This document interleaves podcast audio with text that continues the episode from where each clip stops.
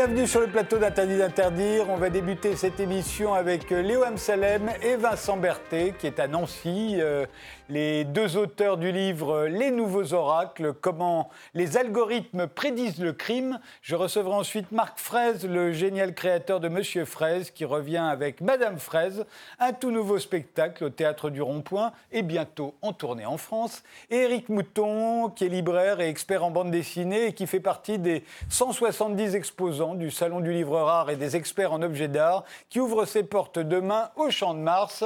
Et l'on commence tout de suite euh, par Léo M. Salem et Vincent Berthet. Euh, voici l'image que vous avez choisie pour illustrer ce début de 21e siècle euh, sur des caméras de surveillance. Léo? Bonjour Frédéric Tadei, merci de nous recevoir. Donc absolument, on a choisi cette image de caméra de surveillance. alors, nous, on est sur euh, un livre qui parle de la prédiction du crime, de l'utilisation des nouvelles technologies euh, pour les euh, services régaliens, donc la police, la justice, les services de renseignement.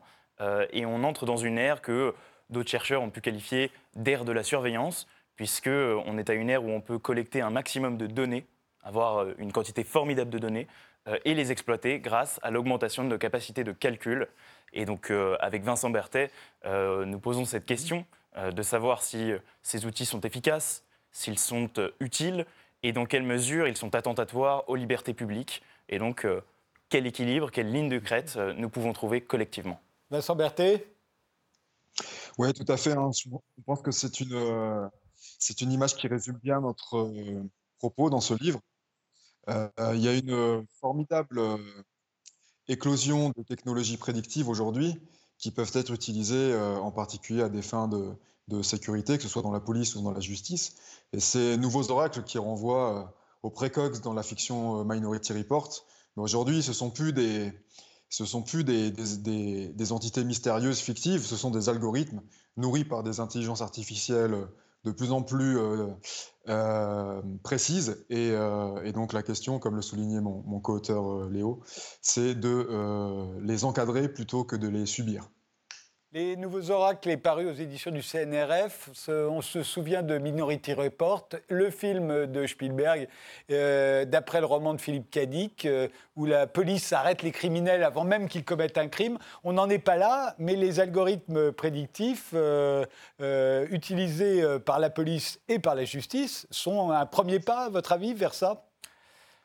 En tout cas, ils sont vendus comme tels. Alors, on n'en est pas tout à fait là, mais la promesse est là la promesse euh, de Philippe K. Dick euh, dans Minority Report, euh, c'est en 2054 à Washington une société sans crime. et donc, on a cette prétention de penser que tout comportement humain étant prédictible avec suffisamment de données, finalement, il ne reste plus qu'à collecter des données, à les traiter de mieux en mieux pour arriver à une société sans crime. Ou en tout cas, une société où on va réduire le crime. Une société où on réduira le crime, où on réduira le crime drastiquement, puisqu'en fait, on pourra le prédire. Euh, et donc, euh, je pense quand même que le meilleur exemple euh, de cette fiction qui est aujourd'hui rattrapée par la réalité, c'est le logiciel PredPol en Californie qui prétend prédire les lieux où vont se produire des crimes. Alors, ça, c'est sur l'aspect police. Commençons par l'aspect justice. là, les, les algorithmes prédictifs sont utilisés comment et pourquoi, Vincent Berthet? Alors tout à fait, ils sont utilisés euh, principalement aux États-Unis. En France, on en est encore très loin pour, euh, pour plein de raisons. Ils sont utilisés notamment pour les décisions de mise en détention provisoire, euh, dans l'État du New Jersey par exemple, qui était un des premiers États pour les, à les utiliser. donc ces algorithmes, en fait, ils fonctionnent de la façon, suivante. Vous avez un prévenu qui passe devant le juge, et le juge va décider si, en attendant le, procès, il, met, il place le prévenu en détention provisoire. Ce qu'on a, c'est des algorithmes qui vont passer en, revue, qui vont passer à la moulinette des millions de cas euh, d'espèces similaires, des millions de cas similaires aux cas d'espèces, et qui vont, euh, sur la base d'une analyse statistique, estimer le risque que euh, le prévenu récidive s'il est remis en liberté. Donc ce sont des outils d'aide à la décision, et c'est un point important parce que ces algorithmes ne se substituent pas au juge, mais ils lui apportent une aide, une recommandation statistique que le juge peut utilement utiliser euh, dans sa décision de placer le prévenu euh, en détention provisoire ou non. Alors là, c'est pour la mise en détention provisoire, mais ça fonctionne de la même manière, comme aide à la décision pour la libération conditionnelle, de la même façon. Est-ce qu'on permet à, un détenu de sortir de prison On va calculer les risques qu'il récidive, mais aussi pour la détermination de la peine pour les mêmes raisons exactement. Euh, en France, euh, ce qui nous en empêche pour l'instant, c'est qu'on n'a pas assez de données, en fait. Hein. ce serait ça, qui sont disponibles. L'open data n'est euh, pas le même. Vincent? Oui, l'open data n'est pas le même. Et en France, alors le frein est plus que pratique. Euh, il est euh, tout simplement euh, juridique, c'est-à-dire que dans le système judiciaire français, il n'est absolument pas concevable aujourd'hui de, de, juger un prévenu sur la base d'une anticipation, quand bien même cette anticipation est rationnelle et statistique, sur, sur, sur une base purement statistique. En droit, on a vraiment cette tradition qu'on juge ex post, tout justiciable ne peut être jugé que ex post et non pas exempté sur, sur le fondement d'une prédiction. Donc la limite en France, elle est davantage euh, euh, structurelle, juridique, plutôt que technique. Alors, est-ce que, est que ça marche? Est-ce que c'est efficace? Est-ce que, Parce qu'après tout, les juges, quand ils décident d'une mise en liberté euh, conditionnelle ou d'une détention provisoire, ils font de la prédiction, eux aussi. Euh, mais est-ce que la prédiction euh, des algorithmes marche mieux que la prédiction humaine? Vincent Berthet oui, ouais, tout à fait. Alors du coup, nous, dans notre livre, c'est exactement notre point d'entrée. C'est-à-dire c'est de comparer l'efficacité en premier lieu de l'expert, que ce soit un juge, un médecin, un radiologue, etc., et euh, l'efficacité de la machine, de l'algorithme. Et les travaux en psychologie cognitive, en sciences cognitives, montrent que, en moyenne, la euh, précision de la prédiction algorithmique est supérieure à celle de l'humain, parce qu'il y a une erreur humaine il y a, un aléa dans, l'appréciation humaine, ce qui donne lieu à l'aléa judiciaire euh, en justice. Et c'est précisément euh, pour cette raison, pour ce pragmatisme qu'aux États-Unis, ces, algorithmes ont connu un essor euh, depuis une vingtaine d'années. Mais est-ce qu'avec les algorithmes, on reste plus longtemps en prison qu'avec la décision humaine? L'algorithme, a priori, est plus sévère, enfin sévère, c'est pas lui qui juge, mais disons que en, général, il attribue des chances de récidive supérieures à ce qu'aurait attribué un juge? Alors justement, il permet d'éviter l'écueil euh, de l'écueil humain, très humain d'ailleurs, de surestimer les chances de, de, récidive, le risque de récidive. Et ces algorithmes permettent euh, un double avantage, euh, ce qui a été montré statistiquement dans les juridictions américaines, c'est qu'ils permettent de désengorger les prisons parce qu'ils estiment mieux le risque faible de récidive de la plupart des prévenus, et ils améliorent en même temps la sécurité parce qu'ils estiment mieux le, risque, pour le coup, des individus réellement dangereux. Donc d'un côté, ils désengorgent les prisons, et d'un autre côté, ils améliorent la sécurité publique. C'est marrant parce qu'en fait, ils, font le contraire de ce qu'on pourrait supposer. On pourrait supposer que quand on est jugé par un algorithme, on sera jugé plus sévèrement, euh, alors qu'en fait, c'est le contraire. Je pense que c'est une, présupposition qui est liée à la façon dont on voit les algorithmes, et on les voit en fait comme des outils mathématique et finalement froid, implacable, euh, là où au contraire le juge serait plus humain. Euh, ce que montre euh, Vincent Berthet et ce qu'il disait à l'instant, c'est que finalement ça ne se vérifie pas dans les faits. Et donc il parlait des juridictions américaines, on peut aussi parler de certaines juridictions canadiennes qui ont expérimenté des algorithmes et qui ont eu des résultats assez similaires. Oui, et on désengorge les prisons parce qu'en fond, euh, l'algorithme sait qu'il y a peu de, criminels qui récidivent. La plupart des criminels ne récidivent pas, donc lui, mathématiquement, il en tient compte. Et, euh, donc, il y a des tas de gens qui ne passent pas par la case prison, ou en tout cas très peu de temps, euh, pour cette raison-là. Absolument. Et je pense qu'il y a un point intéressant dans ce que vous disiez il y a quelques minutes. Vous, vous rappeliez que finalement, l'algorithme disposait des mêmes informations que le juge, pourtant. Mmh. donc, ils basent leur décision sur les mêmes éléments. Euh, et c'est d'ailleurs, euh, euh, je pense qu'on on reviendra éventuellement dessus, mais c'est d'ailleurs une décision de, la Cour suprême du Wisconsin en 2013. dans l'affaire Loomis contre Wisconsin, où un prévenu s'était vu refuser une remise en liberté conditionnelle et avait donc attaqué vraiment sur le principe même de l'algorithme, en disant bah, j'ai été soumis à une décision qui est froide et qui est arbitraire parce qu'elle a été prise par une machine. et la Cour suprême du Wisconsin n'avait pas été dans son sens, et elle avait au contraire conclut que l'algorithme disposant euh, des mêmes euh, éléments que le juge, il n'y avait pas du tout de rupture du principe d'égalité par rapport à d'autres jugements, et que en fait il s'agissait de deux boîtes noires. On donne à un juge des informations, son cerveau est une boîte noire, et on donne un algorithme des informations, il fait du machine learning, donc il déduit des régularités statistiques des bases de données qu'il exploite.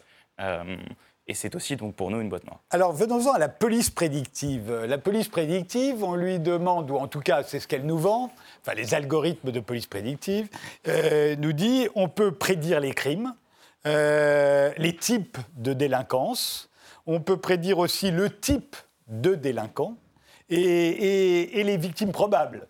Euh, de la même manière, on pourrait aussi dire, ben il y a toutes les chances que le prochain crime, il ait lieu là. Absolument. voilà, c'est beaucoup de promesses hein, à la fois. Absolument. Donc euh, on en revient exactement à Minority Report, c'est tout l'enjeu. Et d'ailleurs, c'est pas un hasard euh, si ces technologies-là sont nées dans la dans l'université de UCLA à Westwood. Et donc on est vraiment au croisement de Hollywood et donc de cette promesse de la science-fiction de prédire et euh, dans la Silicon Valley, euh, là où il y a vraiment l'écosystème tech américain euh, qui permet de voir émerger ce genre de technologie. Donc ce genre de technologie, elle est basée sur la théorie des répliques. En fait, ça vient de la sismologie, de dire il est très compliqué de prédire où un séisme va se produire. En revanche, une fois qu'un séisme s'est produit, statistiquement, en, en, exploitant toutes les informations qu'on a sur les séismes précédents, on sait très bien quelles vont être les répliques, quelle va être leur puissance et où elles vont se produire. Et le docteur Brantingham de UCLA, de l'Université de Los Angeles, euh, qui a mis au point ces systèmes-là, s'est dit que de la même façon, le comportement humain euh, était prédictible. Euh, donc ils ont équipé les forces de police d'un certain nombre de villes ou de comtés américains de logiciels qui se basent sur d'immenses bases de données recensant la criminalité passée et aussi sur un, certain nombre d'autres indicateurs qui permettent de déduire des régularités dans le comportement humain. Et je pense qu'il y avait une très bonne formule du chef de la police de Modesto euh, qui utilisait ce logiciel-là et en était très satisfait, et disait que euh, les cambrioleurs, qu'ils le sachent ou non, suivent une logique mathématique. Donc finalement, on pourrait les doubler en étant plus malin qu'eux, puisque nous, on a la formule mathématique, donc on peut déduire euh, comment est-ce qu'ils vont agir en suivant cette logique. Et où ils vont agir éventuellement. Absolument. Donc où ils vont agir. Le logiciel euh, Paul, je crois que c'était le logiciel Paul qui avait une publicité aux États-Unis, très à l'américaine, on voyait un criminel euh, préparer euh, son coup, mettre sa cagoule et arriver sur les lieux où il allait commettre son méfait, où l'attendait un shérif américain en train de boire un café, qui le salue et sachant déjà euh, où va se produire le crime. Donc la promesse est... Oui, mais alors on voit bien, et, Dieu sait si on prête des super pouvoirs à l'hyperpuissance américaine, mais on sait aussi que la NSA, par exemple, qui écoute le monde entier, dispose donc, collecte un nombre de données phénoménales. En matière de prévision euh, d'actes terroristes, par exemple, c'est dérisoire. Euh, vous en parlez dans votre livre. En fait, on avait annoncé qu'ils avaient empêché euh, toutes sortes d'attentats. Au début, on avait fini par dire on en a trouvé 13, et puis ça a descendu. Et à la fin, il y en a un. La NSA, ça a servi à déjouer un acte terroriste, d'après ce que, ce que dit votre livre. Alors donc, ce serait, euh, ce serait vraiment, euh, ça ne mériterait pas ce que ça coûte. Alors, sur l'efficacité de ces systèmes, euh, vous avez raison de poser la question, parce que finalement, le, le prisme sous lequel il faut prendre ces problématiques-là, c'est vraiment euh, la question euh, du coût et de l'efficacité. le coût, il est sociétal. il est est-ce qu'on peut espionner la population? Est-ce qu'on peut utiliser des systèmes comme les algorithmes? Et l'efficacité, donc, il faut la prouver. Il ne suffit pas de faire une enfin, de faire de la publicité et de faire des films de science-fiction pour justifier l'usage de ces algorithmes.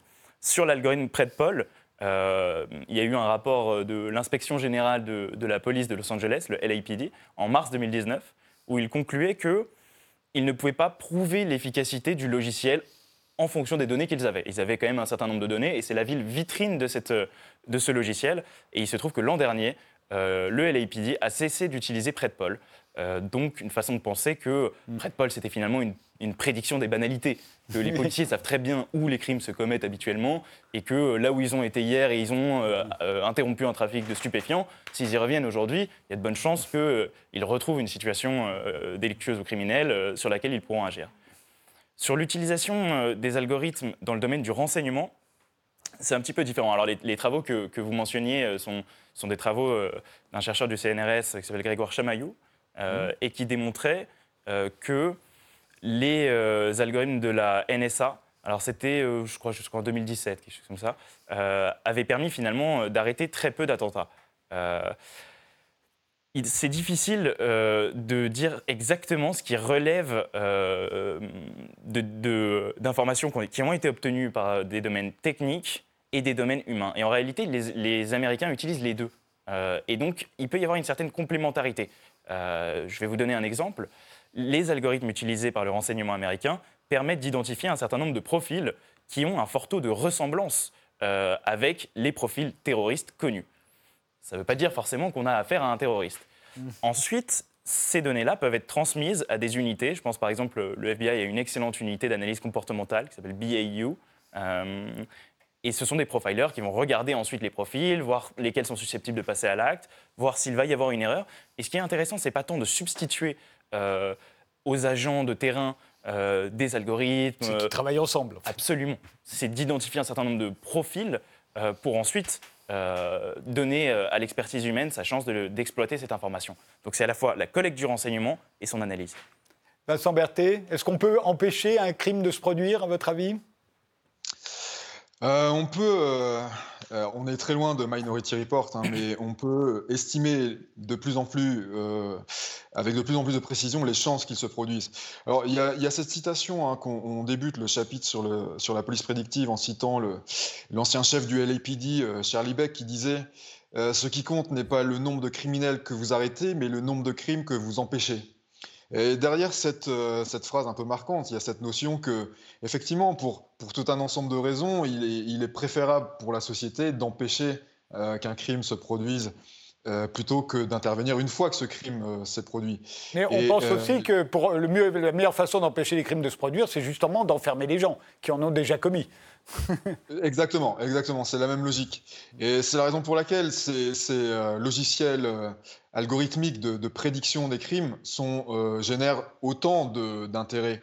Mais les, les, leur efficacité euh, est en décalage avec euh, ces attentes. D'où, d'où ce que disait mon, collègue Léo, les déceptions qu'ils peuvent, qu'ils peuvent produire. Parce qu'à ce jour, effectivement, leur, leur, leur capacité de prédiction n'est pas à la hauteur de, de ce qu'on voudrait obtenir. On voudrait savoir aujourd'hui, dans tel endroit, à telle heure, va se produire euh, tel crime. Mais euh, aujourd'hui, on est encore très loin de pouvoir faire ça. Oui, ça c'est sûr. Euh, le problème que nous posent tous ces algorithmes, c'est est-ce qu'ils sont compatibles avec le droit, avec le respect des, libertés fondamentales? Quelle, est, quelle, est, votre conclusion dans, ce livre, après, avoir travaillé sur ce sujet? Alors dans ce livre, on a cherché euh, à explorer vraiment une ligne de crête, et je pense que le terme euh, idoine, c'est l'équilibre. Euh, et donc comment trouver cet équilibre? Donc on est encore dans un calcul, avec Vincent Berthet, on a identifié quand même le fait qu'en France, on a un problème dans le positionnement, et qu'en fait, on a un positionnement qui est soit dans le solutionnisme technologique, où on croit dans la formule mathématique et on pense que donc il faut les utiliser, c'est efficace, et donc finalement, peu importe les libertés puisque c'est efficace. Ou, euh, ce sera de plus en plus efficace. Ou ce sera de plus en plus efficace, absolument. C'est ça qu'on dit. De toute façon, on sait bien que l'intelligence artificielle aujourd'hui est très basse. Exactement. donc à un moment, ce sera efficace. À une efficacité, on arrivera à Minority Report. Euh, et donc ça vaut la peine finalement. On vit dans une société sans crime, euh, ça vaut la peine d'essayer. ou à l'inverse, il y a ceux qui sont effrayés par les nouvelles technologies et qui les refusent en bloc. Il y a une forme de ludisme français à vouloir refuser la technologie sous prétexte qu'à nouveau, on est dans des robots euh, froid, euh, etc. Euh, nous, on a cherché à étudier donc le coût et l'efficacité de chacun de ces systèmes-là. Alors, comme on le disait, par exemple, pour la police prédictive, l'efficacité n'est pas avérée. Donc, finalement, le coût n'en vaut pas forcément la peine. Et il y a eu des expérimentations en France, elles n'ont pas été concluantes. donc, on n'a pas adopté jusqu'au bout cette logique prédictive. Nous, ce qu'on pense, c'est qu'il faut donc choisir les systèmes qu'on va utiliser. Euh, Vincent euh, aura peut-être un mot dans un instant sur le privacy by design, sur le fait vraiment de choisir les bons systèmes, ceux qui répondent à nos besoins. Deuxièmement, je pense qu'il faut un débat public avant de les utiliser. Donc on va rentrer dans une période électorale. Euh, ça sera important aussi qu'on puisse dire aux Français, voilà quelles sont les nouvelles technologies, est-ce qu'on peut améliorer l'État avec ça? Et ensuite, il y a un certain nombre de garanties à mettre en œuvre. Il y a un principe de proportionnalité déjà, donc c'est-à-dire qu'on n'utilise pas ces systèmes-là pour absolument tout. Un exemple très simple, celui de la reconnaissance faciale. On l'a expérimenté euh, dans deux lycées euh, sous l'égide de la CNIL en 2019. La CNIL conclut que c'est efficace, hein, on reconnaît bien les étudiants. Euh, mais la conclusion de la CNIL, c'est que c'est disproportionné en atteinte aux libertés et qu'un simple contrôle par badge suffirait. Donc on revient quand même à quelque chose d'assez simple.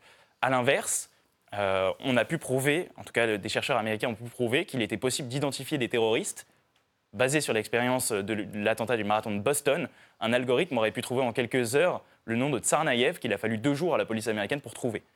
Ça vaut peut-être la peine de le faire, avec les bonnes garanties.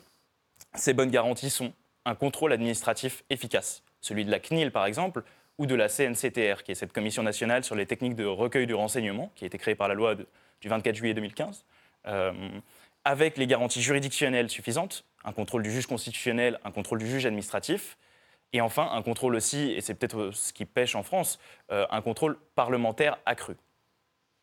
Vincent Berthet Oui, alors c'est une question euh, qui est qu'on essaie d'aborder hein, en substance dans le livre. La, la, question de fond que vous posiez, c'est est-ce que est-ce que ces, ces, méthodes, est-ce que cette logique un peu Minority Report, elle est soluble dans le droit?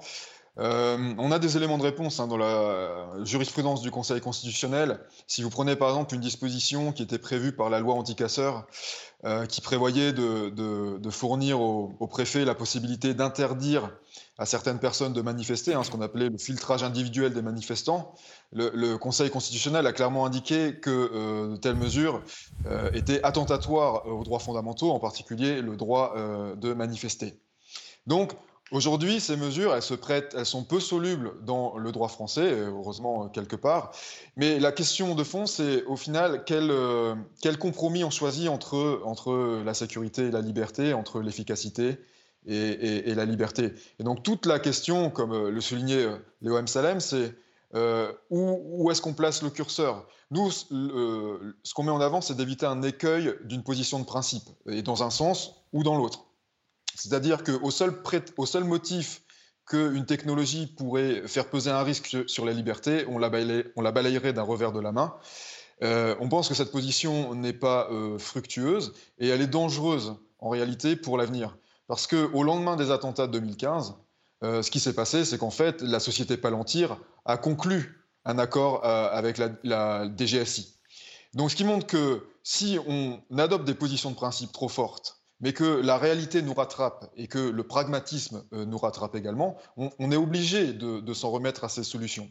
Donc, la ligne que l'on préconise, c'est une ligne pragmatique qui consiste à mettre en balance les avantages que nous procurent ces technologies euh, avec leurs inconvénients et de trouver une position française, parce que la France a une tradition des droits de l'homme, que, l'on ne peut pas non plus balayer d'un revers de la main, mais que l'on peut concilier avec euh, les avantages que nous procurent ces, technologies. Euh, quand on pense aux fichiers S, par exemple, qui sont des gens qui n'ont pas commis d'attentats ni de crimes d'aucune sorte, mais que sur lesquels on a fait des prédictions en se disant ça pourrait arriver, il y a plus de chances avec eux qu'avec d'autres. Euh, tant qu'on se contente de les surveiller sans qu'ils le sachent, euh, ou même euh, s'ils le savent, tant qu'on se contente de les surveiller, c'est une chose, mais un certain nombre d'hommes politiques, et généralement après chaque attentat, voudraient qu'on les enferme, oubliant par la même occasion qu'ils n'ont encore rien fait. Et, et, là, ça deviendrait problématique que, que, qu'on saurait faire, par exemple, ce que l'on fait peut-être déjà d'ailleurs, à des algorithmes prédictifs pour décider qui va être fiché S ou pas. Absolument. Alors, nous, Oui, Vincent, très vite. vous, vous, souvenez, euh, au lendemain de, de l'épisode euh, euh, et de l'assassinat de Samuel Paty, le ministre de l'Intérieur, Gérard Darmanin, avait précisément déclaré sur un plateau télé que, que l'état de droit, ce n'est pas Minority Report. Mmh. Parce que y a, au lendemain d'un attentat, au lendemain d'un acte terroriste, il y a toujours cette euh, critique qui revient de euh, on, aurait pu savoir, on aurait pu anticiper, et donc on aurait pu agir avant. Et, donc se pose euh, la, question des fichiers pose bien ce problème de, de, Minority Report, c'est-à-dire que est-ce qu'on est passe à l'acte avant? Est-ce qu'on est qu'on enferme à titre préventif? Mais dans ce cas, se pose la question des droits fondamentaux. Et du camp de concentration par la même occasion, puisque le premier qui a, enfin pas le premier, mais le plus célèbre à avoir enfermé les gens sous prétexte qu'ils représentaient éventuellement un danger, c'est Adolf Hitler. Nous, on appelle quand même à se méfier de cette logique euh, qui vise à passer de la notion de, culpabilité à celle de dangerosité. Euh, la dangerosité d'un individu ne peut pas, et en, l'état du droit français, ne peut absolument pas justifier son internement euh, préventif. En revanche, en revanche, pour les personnes qui auraient déjà commis un crime, c'est devenu possible. Et c'est un peu un tournant dans le droit français. Il y a eu une loi en 2008 sur la rétention de sûreté qui fait que quelqu'un qui aurait euh, effectué sa peine pour des crimes extrêmement graves, des crimes de sang, euh, quelqu'un qui aurait effectué sa peine et donc serait libre selon le droit français, peut être maintenu en détention. mais pour, mais pour d'autres raisons. C'est pas seulement parce qu'on craint qu'il récidive. Il y a ça, mais il y a aussi parce qu'on veut le punir euh, davantage. Il y a l'idée qu'il revienne dans la société où il a commis un crime monstrueux, nous paraît quand même insupportable. Politiquement peut-être, naturellement le, droit français. Ah, le droit non. Le droit ne, prend pas la notion de, vengeance ou de revanche euh, à cœur. Euh, non, mais, c'est une, des raisons de la loi de, rétention. C'était aussi de dire on ne peut pas admettre qu'il revienne ensuite comme si de rien n'était. Politiquement, c'est une possibilité. maintenant, cette logique, en fait, pour les personnes qui sortent, elle est en train d'être étendue. Et en particulier, il y a eu des tentatives euh, l'an dernier euh, d'une loi en 2020 qui a été censurée par le Conseil constitutionnel euh, sur le fait de maintenir des mesures alors, tous les ans pendant une période qui pouvait s'étendre jusqu'à une dizaine d'années. Ça a été censuré. Cette année, une nouvelle loi a permis de mettre en place des MICAS, des mesures individuelles de contrôle administratif et de surveillance, qui, qui devaient durer jusqu'à deux ans. Le Conseil constitutionnel a ramené à 12 mois. Donc ça montre que en France, on cherche cet, équilibre entre la sécurité et la liberté, entre la dangerosité et la culpabilité, et c'est le Conseil constitutionnel qui euh, fixe cette ligne de crête, qui jusqu'alors paraît quand même euh, assez, équilibrée. Les nouveaux oracles, euh, c'est paru aux éditions du CNRS, comment les algorithmes prédisent le crime. Merci à tous les deux d'être venus en parler dans Interdit d'interdire. On fait une pause, on se retrouve juste après avec Marc Fraise.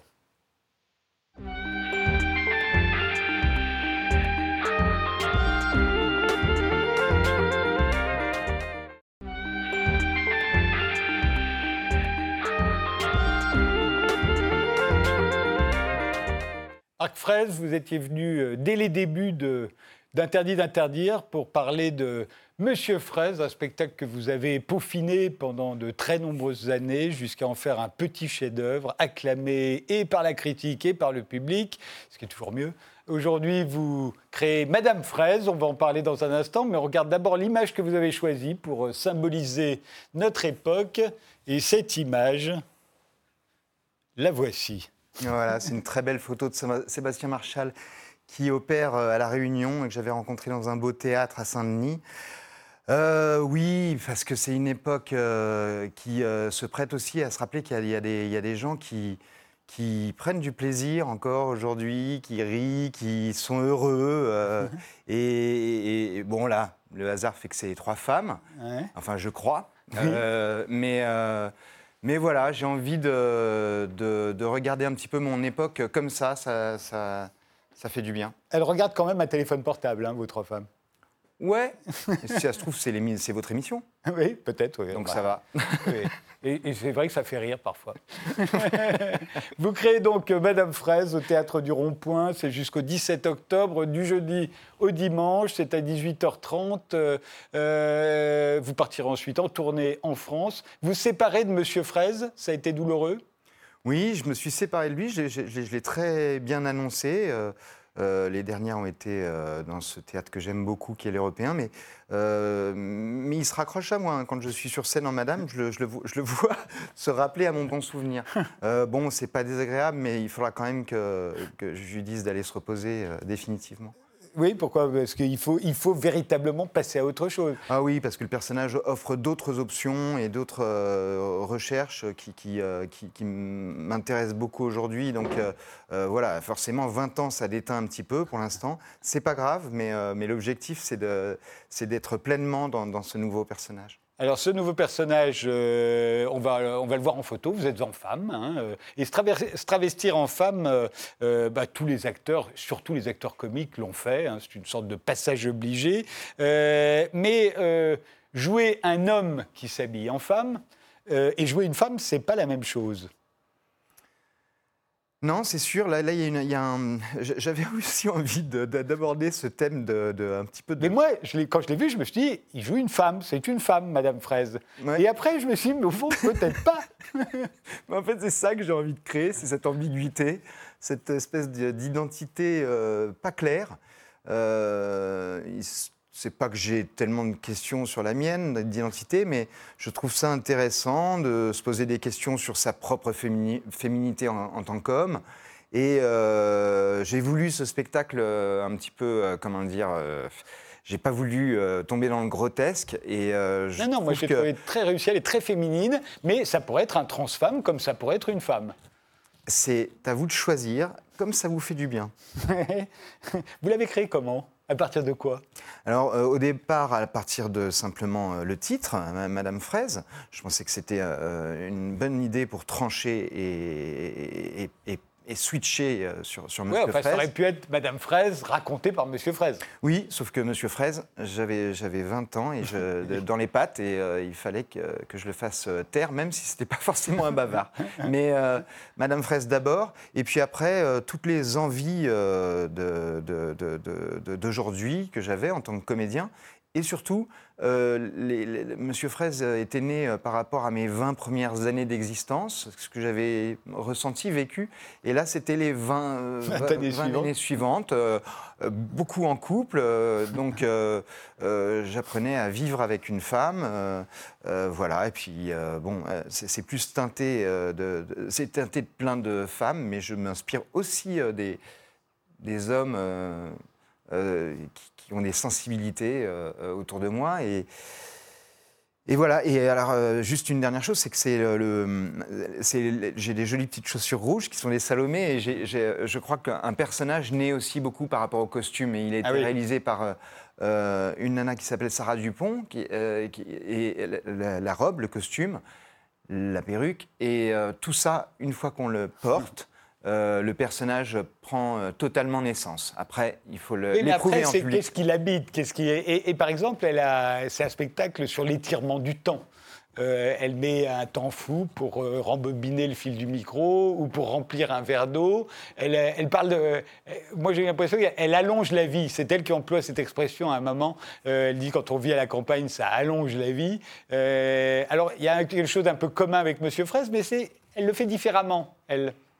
C'est vous est venu comment ça? Monsieur Fraise, on m'a souvent reproché euh, euh, que c'était euh, lent, effectivement. Enfin, reproché dans le sens où bah, ça se fait pas normalement en spectacle, il faut, il faut avancer, sinon on perd le spectateur. Euh, moi, plus on me dit de faire quelque chose, moins je le fais, hein, plus je vais faire le contraire. Là, Madame Fraise, elle a encore ralenti un peu le rythme, et je trouve que c'est une bonne manière de, de- de- de- de calmer un petit peu cette, cette- cette époque euh, trop rapide. Donc, euh, donc moi, moi, en tout cas, je- sur scène, je trouve pas ça du tout trop, trop lent. Ah non, j'ai pas dit ça. non, elle non, étire le temps. Elle étire le temps, mais ouais, c'est un parti pris et, et je dois dire que ça fait partie de l'ADN de ce que je- j'aime sur scène. Euh, non, c'est vrai qu'on me le reproche pas, c'est juste que ça, ça- c'est assez singulier et, euh, Et c'est ce qui prend très souvent les spectateurs par surprise, d'ailleurs. Oui, Ceux oui, qui ne oui. vous connaissent pas encore, c'est toujours ce qui les frappe en premier. oui, oui, oui, euh, ça, les- ça peut les rendre un peu nerveux au, dé- au départ. Il y en a qui, moi je me souviens du temps de Monsieur Fraise, enfin avant que ça devienne euh, l'énorme succès, il y en avait qui partaient. Ouais, ouais. Il partait, C'était toujours ce moment-là où je me disais ah là tu fais du bon travail. Mais, euh, mais euh, non mais. Madame Fraise elle, elle fait un petit peu plus l'unanimité parce qu'elle est elle est elle est gentille. Elle elle, elle a pas de elle, elle est, elle est pas méchante. Elle est adorable. Elle est ouais, elle est elle est aimante donc euh, elle veut Voilà. du bien. hein. Moi, je trouve qu'elle elle travaille. euh, le spectacle, c'est aussi sur la connaissance. C'est-à-dire, euh, comme nous tous, elle croit connaître un sujet. elle en aborde d'innombrables. Et, et en fait, elle brode et elle bouche les trous. Parce qu'en fait, très souvent, on ne connaît pas très bien les sujets qu'on aborde. Et, et pourtant, il nous arrive d'être assez péremptoire. Et on bouche les trous parce qu'on ne Ah sait oui. pas, au fond. Oui. et elle, j'ai l'impression qu'elle a un art consommé dans ce domaine. Euh, euh, Monsieur Fraise l'avait aussi, mais ça, ça vient du fait que je ne suis pas journaliste, donc euh, je ne connais pas mes sujets. Et, euh, et je suis comédien, donc il faut que je fasse au moins semblant de travailler ou semblant d'apprendre. Et je crois que sur scène, je, j'ai l'art de, quand même, de- de- de combler les, les vides. Mais vous avez l'air de dire que c'est improvisé, ça. C'est pas improvisé, Madame Fred. Euh, C'est-à-dire que euh, ce qui est improvisé, c'est ce qui va sortir de, de- de ma bouche. Mais, Ah oui, euh, c'est improvisé, ça. Ou- ou- en- oui, encore en, par- en grosse partie, oui, aujourd'hui. Ah. bah, c'est un spectacle qui est naissant. hein. Oui, oui, bien Euh, sûr, mais, mais mais- je pensais qu'il y avait quand même une forme, c'est-à-dire que si je retourne le voir demain, je vais voir le même. Non, pas tout à fait. Non, non, demain, vous allez dire, ah, je me suis fait avoir. Mais euh, ce qui est en revanche beaucoup moins improvisé, c'est chaque, c'est la nature de ce personnage. C'est ça. Qu'est-ce qu'elle a envie de dire, de quelle manière je suis en train de toucher au but, ça mettra un petit peu, un petit peu de temps, mais euh, c'est tout ce qui compte. Et c'était le cas pour Monsieur Fraise, ce sera le cas pour Madame Fraise. C'est-à-dire que moi, c'est le personnage que je bichonne. Et justement, qu'est-ce qui vous fait rire dans ce personnage? Celui-là, Oui. euh, euh, ce qui me fait rire, c'est Déjà, c'est son look, mais c'est surtout euh, que ce personnage se permet de faire rire avec des choses positives. Ça, c'est une nouvelle, euh, quand même, euh, euh, une nouvelle, un nouveau. C'est un univers qui s'ouvre. Mais non, mais je pensais vraiment pas qu'on pouvait faire rire sans se casser la gueule ou qu'il y ait un accident.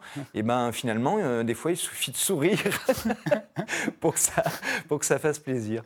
Et qu'est-ce qui vous émeut chez elle? Ce qui m'émeut, c'est qu'elle elle me fait penser à ma mère et, et que ma, mère m'a toujours inspiré beaucoup de, jolis sentiments. Donc, je me suis fortement inspiré de, ma maman qui, m'a toujours inspiré cette fameuse phrase de Jacques Prévert qui dit il, faudrait au moins essayer d'être heureux, ne serait-ce que pour montrer l'exemple. Je trouvais toujours que c'était une, une bonne formule. Marc Fraise, c'est jusqu'au 17 octobre au Théâtre du Rond-Point à 18h30 du jeudi au dimanche et ensuite dans toute la France. Merci. Merci Frédéric. Marc Fraise.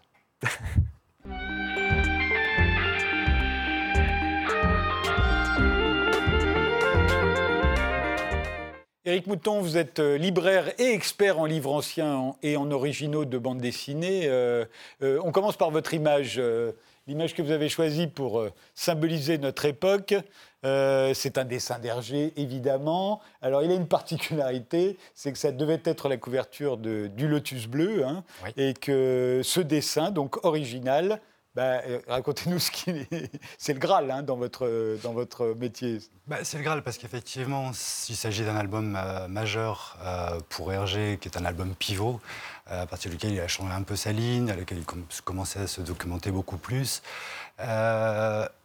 Euh, L'intérêt de, l'image pour moi, euh, c'est qu'effectivement, on est sur un record, euh, puisqu'il a été vendu euh, en janvier dernier pour plus de 3 millions d'euros. chez Arcurial. chez Arcurial. 3 millions 200 000, frais compris. 3 millions 175 400, pour être très précis. Pour un dessin original Pour un dessin, oui. Ce qui fait, ça, pose, ça, le pose en concurrent de Kandinsky, d'Egon Schiele ou de Picasso sur ce type de, de produit. Alors, c'est pas tant le record, euh, moi, qui m'intéressait sur cette image, euh, mais le fait que ça pérennise euh, l'avènement en fait d'un adoubement de la bande dessinée dans le domaine euh, artistique.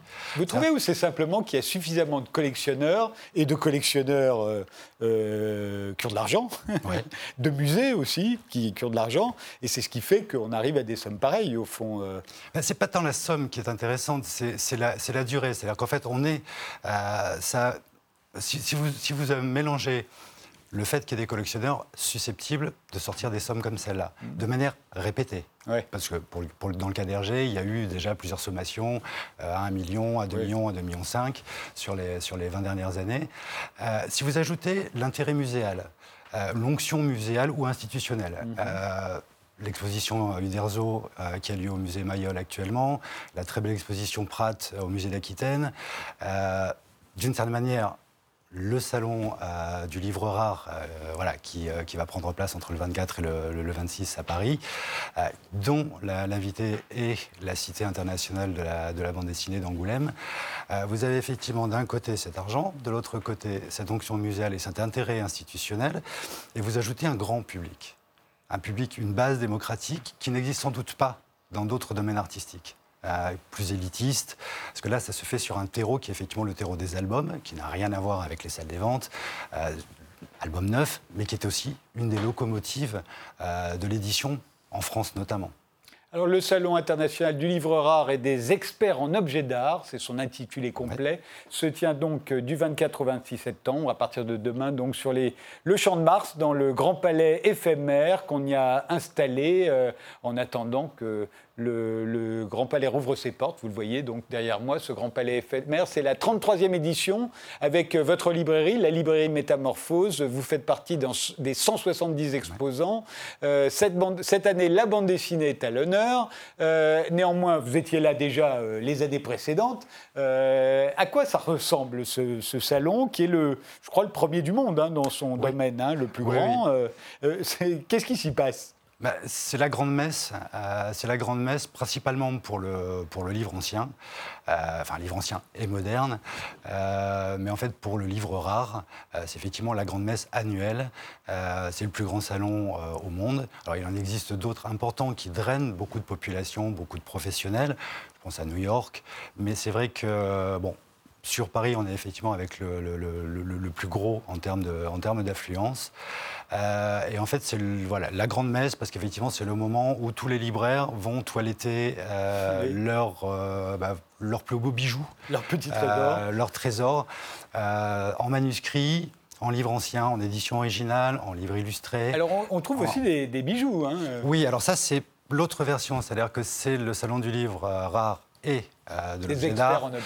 Donc il y a effectivement à peu près 166 ou 170 euh, stands euh, de, libraires et une, trentaine d'experts qui vont effectivement, pour le coup, de tout domaine, d'objets rares, donc plus de la librairie, on n'est plus sur de la bibliophilie. justement, vous, vous êtes vous-même expert euh, en, bande dessinée, on va dire pour faire court. Et en manuscrit. Euh, comment, comment, on, comment on devient expert? Est-ce qu'il est suffit de bien connaître euh, la bande dessinée pour pouvoir dire qu'on est expert alors, c'est pas, c'est pas la seule chose. C'est-à-dire qu'effectivement, on peut tout à fait avoir de très bonnes connaissances sans être expert. C'est le cas de la plupart des grands collectionneurs qui, en qui travaillent, voilà, qui se sont fait l'œil pendant des années et des années.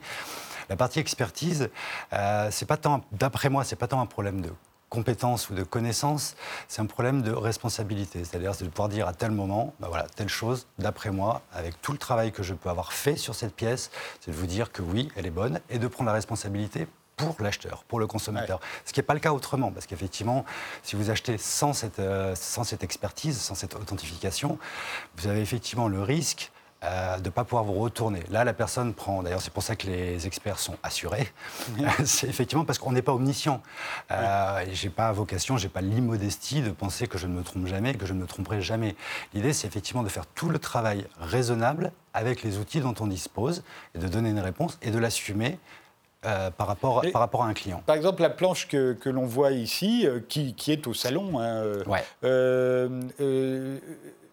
Est-ce qu'un expert, euh, parce qu'on a vu beaucoup de travaux d'expertise qui sont effectués depuis le début du confinement par Internet, euh, à distance, est-ce qu'on peut expertiser une planche comme celle-ci euh, sur, par Internet où il faut forcément l'avoir sous les yeux, la toucher Non, c'est-à-dire qu'il y a beaucoup de ventes, il y a beaucoup, c'est, d'ailleurs l'un des grands enjeux de l'expertise aujourd'hui et du marché de l'art en général, pas spécifiquement du livre ou de la bande dessinée. c'est effectivement le développement des, de sites de vente d'art, mais basé un peu sur ce qui se faisait sur eBay, c'est-à-dire entre un client et un acheteur. Alors, de plus en plus de sites ont des experts, et des experts tout à fait compétents, euh, mais effectivement, euh, dans l'immédiat, en tout cas au moment de l'achat, il n'y a pas cette possibilité euh, de, la certitude parce que les experts ne travaillent que sur photo. Et donc sur photo, de toute façon, dans les chartes des maisons, des chambres d'experts, il faut effectivement avoir la pièce sur la, sous, les yeux. Une photo, c'est utile pour faire une estimation, en disant, bah voilà, si cette pièce est bonne, ça peut valoir autant. Euh, mais si vous n'avez pas, pas l'objet en question, vous ne pouvez absolument pas vérifier, vous ne pouvez absolument pas donner d'expertise réelle. Euh, quand euh, vous voyez, c'est un dessin de, de, de Bilal. de Bilal, qui était d'ailleurs assis à votre place il n'y a pas si longtemps ah. que ça. Qu'est-ce qui fait sa valeur, à votre avis? Vous ne connaissez pas cette œuvre-là, qui est au salon aussi, euh, euh, forcément, mais, qu'est-ce qu'on regarde pour savoir, d'abord, si c'est si intéressant que ça et ce que ça vaut? Alors, déjà, euh, pour ce qui est en, bande dessinée, il y a déjà la différence entre l'original et la série. Ce qui existe d'ailleurs sur le principe du monde de l'art, la différence entre un original de bande dessinée ou une sérigraphie, où vous n'avez déjà bien entendu pas du tout les mêmes, euh, les mêmes montants. Euh, donc il faut déjà regarder si la pièce est originale ou pas. Ensuite, selon l'auteur, bah, vous avez, comme c'est un marché, vous avez des, vous avez des cotes. Vous avez une sorte de, panel, de fourchette qui vous permet de savoir à peu près où aller. Euh, et après, bah, il faut regarder, effectivement, il y a des différences bien entendu entre les illustrations et les planches originales. Planche originale étant une matrice tiré d'un album. Euh, et donc dans ces cas-là, il va falloir regarder euh, de quel album il s'agit, euh, si c'est la bonne ou la mauvaise période de l'artiste, s'il y en a, enfin s'il y a de, mauvaises périodes. après, regarder à l'intérieur de cet album l'intérêt de la planche par rapport à l'histoire, parce qu'un vrai collectionneur va aller taper une, deux, trois, peut-être quatre planches euh, sur un album euh, qui, en, qui, en, compte 40 ou 50. Euh, donc voilà, il y, y, a tout cette, cet ensemble. Et puis après, il y a le dynamisme de la planche, il y a la qualité de, de, la finition. Donc tout ça fait un prix par rapport à une cote, une cote donnée. À quoi ressemblent les bibliophiles de la bande dessinée? Ceux qui veulent le livre rare, la planche Alors, rare dans la bande dessinée, euh, c'est pas du tout le même monde que. C'est d'ailleurs pour ça que ça va être intéressant d'avoir mis cet éclairage sur la, sur la bande dessinée cette année au, au niveau du Salon du Livre. Euh, parce que c'est vrai que le, le, Salon du Livre Rare, c'est un salon qui est quand même assez feutré. Il euh, n'y a pas l'exubérance qu'on peut avoir à la FIAC ou euh, au niveau de l'art contemporain. Les bibliophiles ont un âge quand même vénérable pour certains. Euh, quelque chose assez discret, les, voilà, très, très, les, les gens cachaient leur, leur, leur trésor. Euh, le milieu de la BD, pas du tout le même. Euh, vous avez pour le coup une ouverture complète euh, de tous les genres sociaux, de tous les âges. Euh, et il n'y a même pas cette limitation qu'on peut avoir euh, ou qu'on a vite euh, sur le marché du, livre, du livre ancien, qui est celui du prix.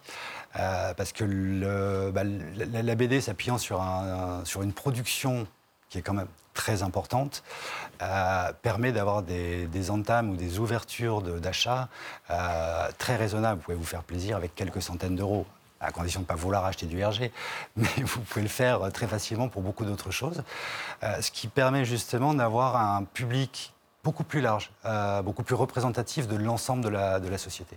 Et ça pourrait être aussi, puisque la rareté prime, ça pourrait être un mauvais dessin d'Hergé, par exemple, particulièrement raté. Ça pourrait être, par sa rareté même, euh, vendu très cher. Ça pourrait intéresser des collectionneurs. Je crois qu'on n'en est pas encore là. Ça viendra, mais on n'en est pas encore là. Pour le moment, euh, le marché est un marché très jeune. Euh, très structuré, mais très jeune. Euh, et on est vraiment sur des, euh, sur des suivis très classiques, des logiques très classiques. Vous allez avoir besoin, par exemple, pour qu'une pour qu'une planche vaille vraiment beaucoup d'argent, d'avoir le personnage central sur la planche. Potentiellement, vous prenez une autre planche de l'album, meilleure graphiquement, mais où n'apparaîtra pas le héros la, valeur sera sans doute un peu moindre pour le moment. C'est-à-dire que je crois qu'il y a encore beaucoup d'espace pour l'éducation esthétique, graphique euh, du, public et, du marché lui-même. Euh, tant des marchands que des acheteurs, euh, pour réussir à, aboutir à quelque chose qui soit vraiment lié à l'art et plus seulement à des choses trop visibles. Donc quelque chose de raté, oui, ça, ça va pouvoir intéresser quelqu'un pour le côté bizarre, pour le côté particulier, mais la majeure partie des collectionneurs euh, risquent de s'en détourner. Oui. Et euh, vous le disiez, c'est d'abord et avant tout un salon de, de bibliophiles. Hein, oui. euh, donc on aime beaucoup les éditions originales, on aime beaucoup les dédicaces en page, c'est ce qui fait la valeur d'un livre. Euh, Patrick Modiano, célèbre écrivain et prix Nobel, euh, a souvent raconté quand il était jeune, il vendait des éditions euh, rares et dans, sur lesquelles il, il n'hésitait pas à imiter la signature de, de l'écrivain. Donc il doit y avoir des faux, des, des oui, fausses oui. dédicaces sur des livres rares qui ont été faites par Modiano. Si on le savait, ça pourrait peut-être augmenter leur prix d'ailleurs. Là, pour le coup, à l'inverse de ce qu'on disait tout à l'heure sur un dessin raté, un faux fait par un, par un, par un écrivain euh, reconnu, célèbre, euh, obligatoirement va avoir. Euh, on, on, on, se retrouve sur le, le, le modèle de l'unica. Sur, en, en, livre, en, livre ancien, avec justement la pièce, voilà, la pièce très particulière qui sera pour le coup, qui risque d'être courue non seulement par le collectionneur de Modiano en l'occurrence, mais par des collectionneurs d'unica, parce que mmh. ça peut être aussi une entrée de collection. Il y a, des, alors, il y a eu beaucoup d'affaires de, de, faux en peinture, euh, en dessin, mais est-ce qu'il y a eu des affaires de faux en, en bande dessinée? Est-ce qu'il vous arrive euh, de vous retrouver avec une, un, un, une planche, euh, ce qui est un faux Par oui, exemple, oui, un, un, faux Astérix, c'est pas très difficile d'imiter le style du Derzo, par exemple. Il est, il, vous pourrez imaginer qu'il y a des gens qui, en ce moment, produisent des, des fausses planches les- originales. Les, les- les faux, les faux existent toujours. Alors, pour le coup, euh, il y a toujours moyen, euh, y a toujours moyen de, de- de- de faire un faux de planche. Sur une planche intégrale, c'est plus difficile parce que c'est comme tout, vous allez avoir l'œil, il y a toujours un moment où le déséquilibre, où la main de l'artiste va manquer. Euh, il faut déjà en plus avoir le support, il faut avoir un papier, il faut, voilà, il y a, il y a tout- il y a toutes ces techniques-là qui font que c'est plus compliqué. Après, défaut sur des dédicaces, il y en a pas mal. Ouais. Il y en a pas mal parce que dès le moment où euh, vous pouvez gagner euh, quelques centaines d'euros très très vite avec un petit croquis, on parlait d'Hergé, une, euh, une dédicace d'Hergé aujourd'hui, c'est estimé en, salle des ventes en général entre 1002, euh, on va dire 1000, 2005 ou 1000, 1200 euros. Ça part facilement aux alentours des 2000 et vous les retrouvez de toute façon chez les marchands souvent à 2000, parfois plus cher. Euh, donc effectivement, il peut y avoir une tentation et le support n'est pas nécessairement très compliqué à trouver puisqu'il suffit de trouver un album. Après, sur le même principe, ben, il faut quand même que l'encre ou le feutre euh, Oui. correspondent. Euh, donc Oui, c'est voilà, un travail de contrefaçon C'est un travail de contrefaçon. C'est un travail de contrefaçon, mais c'est vrai que ben, sur le même principe que dans le manuscrit, il existe des faux. euh, c'est quand même plus cohérent d'aller euh, d'aller faire un faux tableau. De Monet, de Pissarro, euh, en allant au puces et en grattant les pigments et en retravaillant et en ayant vraiment tout le matériel pour pouvoir refaire une pièce à condition que ce ne soit pas une de musée qui a été scannée. Mais euh, pour le reste, financièrement, ça va être par rapport au travail donné euh, et à la possibilité de trouver le matériau pour le faire, c'est quand même plus facile. Après, comme toujours, dès le moment où un marché euh, a le vent en poupe euh, et génère, de- génère des profits et de l'argent et une spéculation, vous avez obligatoirement des faux euh, sur, le, marché occasionnellement. Euh, il y a eu toute une série de faux, pour un, seul exemple, autour de réserve. Ah dans, les années, ouais, dans les années 2000, des pièces qui étaient sorties, euh, qui sont sorties aux puces petit à petit, et puis voilà, qui ont été vendues vraiment pas cher, et puis qui petit à petit voilà, sont grimpées, euh, grimpées, grimpées en prix. Euh, certaines d'ailleurs sont même passées en salle des ventes occasionnellement, parce que c'est vrai qu'après, avec, l'usage du temps, il suffit que ça passe une fois pour avoir presque une sorte de validation. Voilà, mais ça, effectivement, oui, il en existe. Hum, heureusement, euh, heureusement, c'est pas une, c'est pas une majorité. euh, pas le, le- le marché n'est pas n'est pas criblé euh, par les faux. Regardons le, le Moebius euh, qui sera sur votre stand euh, pendant ce, ce salon du livre rare. euh, euh, Qu'est-ce qui fait? Son intérêt et sa valeur? Alors, l'intérêt et la valeur, euh, ça peut dépendre. euh, je vous ai parlé des grilles du marché, ça peut dépendre d'un collectionneur à l'autre ou d'un marchand à l'autre. Euh, moi, ce qui fait sa valeur pour moi et ce qui, m'a poussé, euh, ce qui poussé à la- à l'acquérir, c'est l'histoire qui va, qui va avec. C'est vrai qu'il y a mille façons de faire ce métier. Euh, moi, j'aime bien, transmettre une histoire, euh, réduire le, champ ou le stock des pièces, mais sur des pièces sur lesquelles il va y avoir quelque chose à raconter. Euh, là, c'est une, pièce un peu particulière parce qu'en fait, elle a servi, c'est une des trois un des trois dessins, c'est le plus petit d'ailleurs parce que là on le voit très grand, mais c'est une vignette qui fait euh, 4 par 7, euh, qui, a, servi à, illustrer euh, la sortie de l'Express en 1979 et qui était un exemplaire spécial euh, Express en 2001. Donc en fait c'est un Express futuriste avec que, de la, voilà, des faux articles de ce que serait l'année 2001 euh, et avec un article sur la mode euh, qui était illustré sur un défilé de mode, qui était illustré par, euh, par Moebius, euh, et avec justement des choses un petit peu prophétiques. Euh, alors ça n'explique pas nécessairement, parce que c'est vrai que là on est complètement dans la, dans la main de, Moebius, dans la meilleure main de, la, haute époque du, Star Watcher. Euh, mais il y a une petite explication qui est donnée par, euh, par, l'article qui, qui est un petit clin d'œil, qui est effectivement de dire que euh, dans le futur, les cadres, euh, les cadres iront chercher la mode dans le monde assyrien et- et leurs femmes du côté du tchador iranien. Donc c'est censé être euh, voilà, une vision euh, de Moebius de, du, tchador. Alors c'est vrai qu'il y a sans doute beaucoup plus de légèreté à l'époque, même si en 79 on était déjà sur des affaires iraniennes avec la Révolution. Mais euh, voilà, le, discours est peut-être un peu plus, un peu petit pesant aujourd'hui par rapport à ça. Mais voilà, sur cette histoire-là, moi, c'est vrai que c'est une, c'est une vignette. En plus, on a vraiment la perfection sur une toute petite pièce de la grande capacité de, de Moebius, sur du génie de Moebius, qui en fait justement un des, euh, un des quelques artistes euh, avec une cote très internationale. Euh, quand on parle de, livres rares ou de dessins originaux, enfin, lui qui a le plus la cote dans le monde de la bande dessinée, vous l'avez dit, c'est Hergé, hein, c'est le Graal absolu. Ce que tout le monde cherche, c'est ça. Qui sont les autres? Alors, bien longtemps, comme, je dis, c'est un peu une auberge, euh, c'est un peu une auberge espagnole, donc effectivement, il y a un panel très très large de choix, et donc il peut y avoir énormément d'entrées de collection. Sur le marché, on est sur presque, presque une école des six. Alors, je ne vais pas parler de la musique parce que sont moins connus euh, du grand public. Euh, mais vous avez effectivement bon, Hergé, Uderzo, euh, Franquin, Bilal, Pratt, et il m'en manque un, et Moebius. Voilà. Merci Eric Mouton. Vous serez donc au Grand Palais à partir de demain jusqu'au 26 septembre pour le Salon des livres rares et des objets d'art. Et, euh, et, puis sinon, la librairie, c'est Métamorphose, hein, qui se trouve rue Jacob. Merci, merci de nous avoir suivis et rendez-vous au prochain numéro. Merci à vous.